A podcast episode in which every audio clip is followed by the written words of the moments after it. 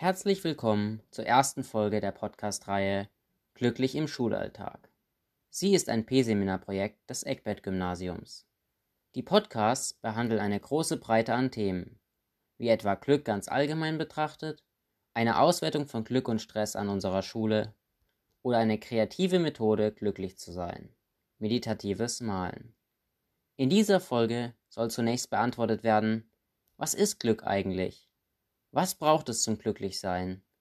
Und wie wirkt sich Glück auf den Menschen aus? Glück kommt uns immer als wenig greifbare Sache vor. Trotzdem gibt es viel Forschung in diesem Bereich. Lasst uns jetzt also einen Abstecher in die Wissenschaft machen. Antworten hält Martin Seligman für uns bereit.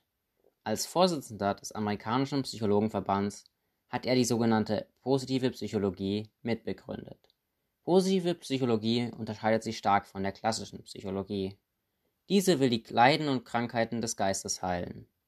In der neuen positiven Psychologie geht es nicht darum, was den Menschen krank macht. Im Gegenteil, es geht darum, was den Menschen glücklich macht. Die Theorie des Mitbegründers Martin Seligman erklärt, wodurch man Glück erfahren kann. Seligman hat ein Modell entwickelt, das fünf Voraussetzungen für Glückseligkeit identifiziert. Diese fasst er im PERMA-Modell zusammen. Es ist nach den Anfangsbuchstaben dieser fünf Säulen des Glücks benannt. P steht hierbei für Positive Emotions, E für Engagement, R für Relationship, M für Meaning und A für Achievement oder Accomplishment. Betrachten wir diese Säulen genauer. Positive Emotions, zu Deutsch positive Gefühle, bedeutet, dass es zum Glücklichsein mehr braucht als nur keine negativen Erfahrungen zu machen. Es ist wichtig, regelmäßig positive Gefühle, wie etwa Dankbarkeit und Zufriedenheit, zu erleben. Die zweite Säule ist Engagement. Um Glück zu erfahren, braucht es eine Aufgabe, vielleicht die Arbeit oder ein Hobby, in dem man voll aufgeht. Man braucht eine Sache, bei der man mit voller Begeisterung dabei ist, eine Aufgabe, für die man Herzblut investiert. Drittens Relationships. Positive Beziehungen zu Freunden oder Familie spielen eine große Rolle. Gemeinschaftsgefühl oder tiefe Freundschaft können Zufriedenheit und Glück auslösen. Meaning steht für Sinnhaftigkeit.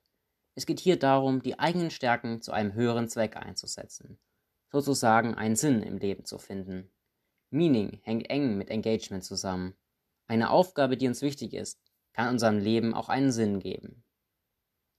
Die fünfte Säule, Achievement, bezieht sich auf das Erreichen von Zielen.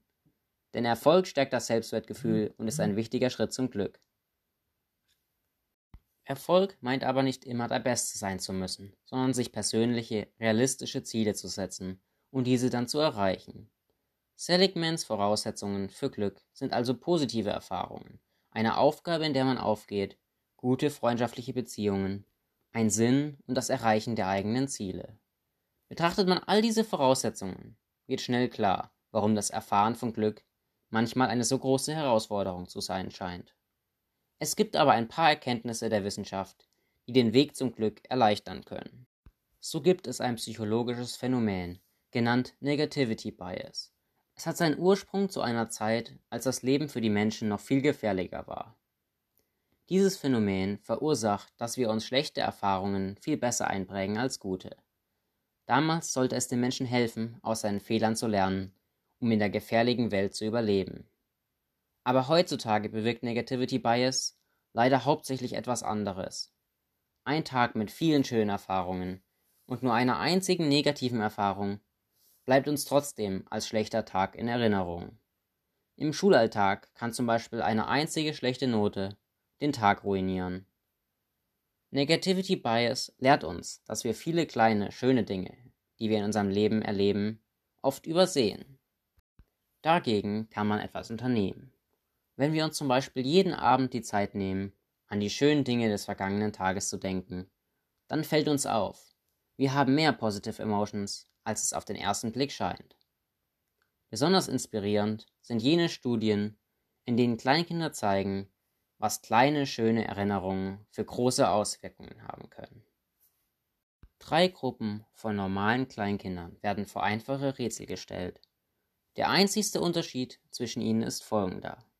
Die erste Gruppe soll vor Beginn des Experiments 30 Sekunden lang an eine traurige Erinnerung denken. Die zweite Gruppe soll stattdessen 30 Sekunden an ihre schönste Erinnerung denken, bevor sie anfangen. Die dritte Gruppe wird gleich an die Aufgaben geschickt. Das Ergebnis ist verblüffend.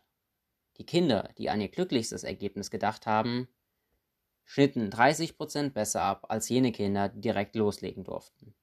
Die glücklichen Kinder waren sogar 50% besser als die traurigen Kinder. Die Bedeutung von Freundschaften darf man nicht unterschätzen. Sie spielen für das Glücklichsein auch eine große Rolle. Gute Freundschaften machen aber nicht nur glücklich, sie haben noch mehr beeindruckende Vorteile. Die Qualität unserer Arbeit steigt sowohl im Beruf als auch in anderen Bereichen. Menschen mit guten Freundschaften haben eine siebenmal so große Wahrscheinlichkeit, Freude an ihrer Arbeit zu empfinden. Und außerdem verletzen sich Menschen mit guten Freundschaften seltener. Erfolg sollte aus einem anderen Blickwinkel betrachtet werden, als es uns Tag für Tag vor Augen geführt wird. Eine positive innere Einstellung ist für Erfolg nämlich sehr wichtig. Es ist wichtig, dass man glaubt, das Ziel erreichen zu können. Folgendes Beispiel zeigt das sehr eindrucksvoll. 1954 schaffte es der erste Läufer in der Geschichte der Menschheit, eine Meile in unter vier Minuten zu laufen. Ein beeindruckender Erfolg. In weniger als einem Monat erreicht ein zweiter Läufer diesen Meilenstein. Nach nur einem Jahr laufen noch einmal vier weitere Läufer eine Meile in unter vier Minuten. Bis 2016 haben das insgesamt über 5000 Läufer geschafft. Wie kann es sein, dass plötzlich so viele Athleten ein Ziel erreichen, das vorher noch keiner erreicht hat? Die Athleten wurden nicht von einer physischen, sondern von einer mentalen Barriere gestoppt. Eine Meile in unter vier Minuten zu laufen, schien vorher unmöglich. Niemand hatte realistisch an das Brechen dieser Marke geglaubt. Aber dann hat es der erste Läufer geschafft und gezeigt, dass es nicht unmöglich ist. Er hat gezeigt, dass ein Mensch eine Meile in unter vier Minuten laufen kann.